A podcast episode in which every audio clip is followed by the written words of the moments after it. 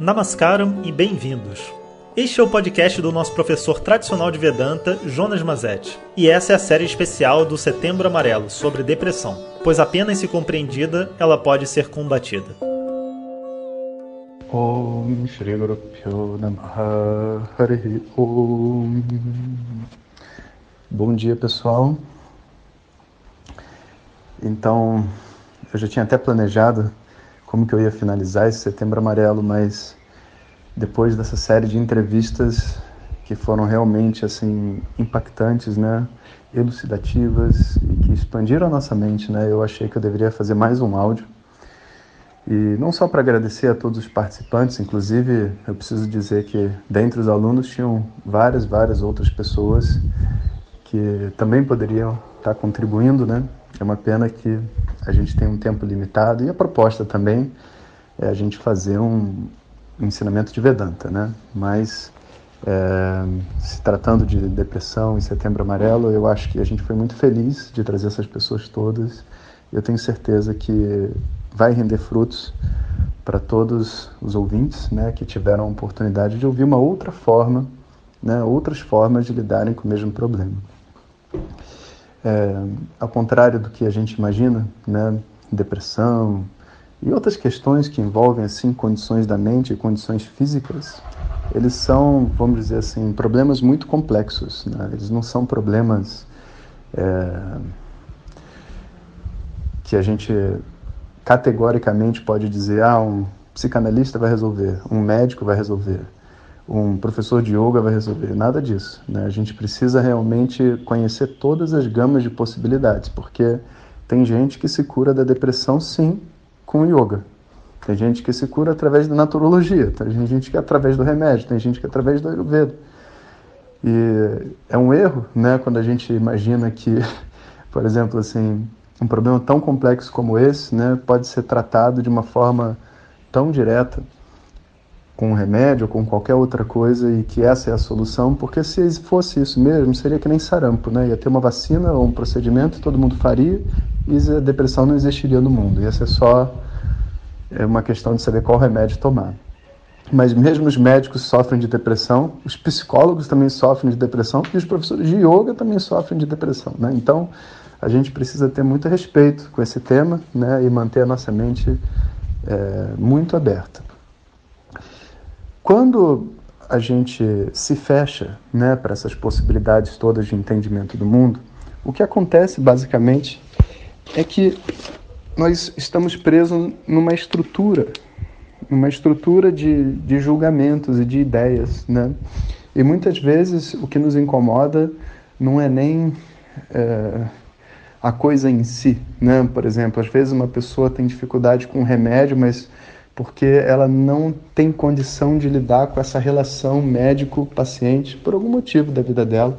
Essa é uma relação que está destruída, sabe? Ou ela tem uma dificuldade religiosa, né? Então ela não consegue lidar com nenhuma pessoa que tem alguma convicção religiosa. É, na maioria das vezes, o preconceito em si, né, que a gente tem contra esses tratamentos, não é contra o tratamento em si, mas contra todo um aparato que acompanha o tratamento, que muitas vezes a gente desconsidera e fala, ah, esse yoga, sei lá, não é para não é para atleta, sabe? Não é para quem faz exercício, é para desocupado, quem não tem capacidade de ir para academia. Tem todos esses conceitos existem na nossa mente, né?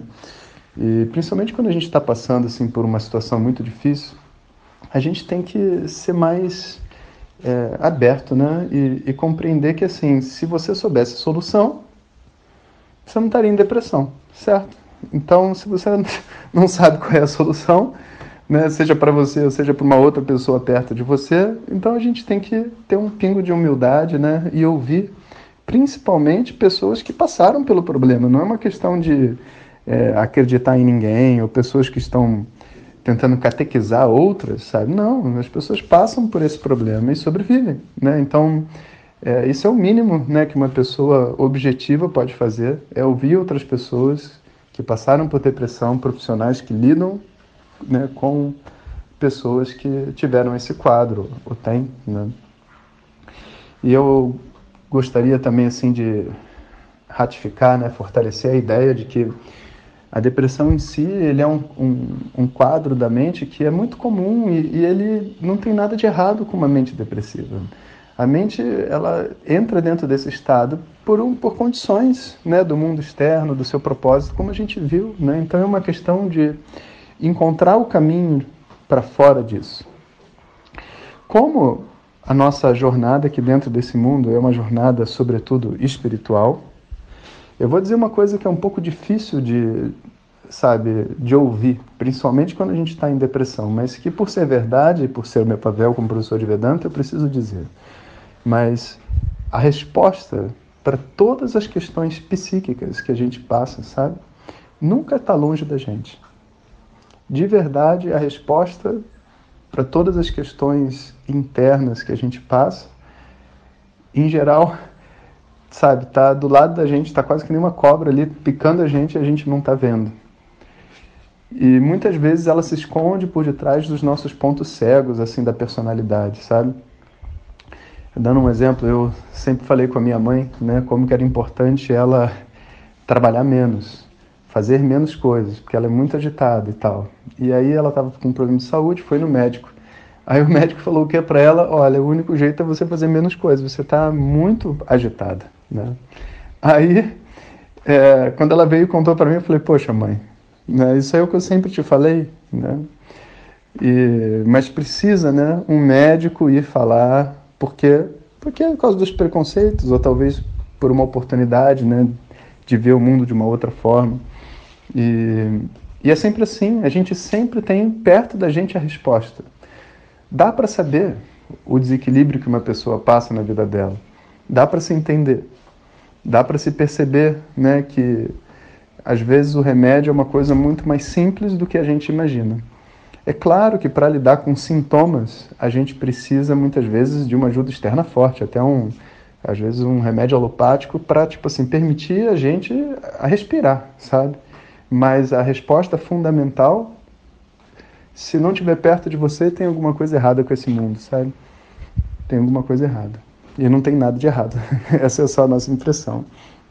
Eu sei que é difícil, né? E eu sei que não ajuda você a sair do quadro depressivo, mas é, expande a nossa compreensão do que, que é o mundo, né? E nos permite escutar outras pessoas que vão olhar para a nossa vida de fora e vão ajudar a gente a ver o que, que eu não estou vendo, sabe? Por que está todo mundo saindo de casa, indo trabalhar e eu não consigo?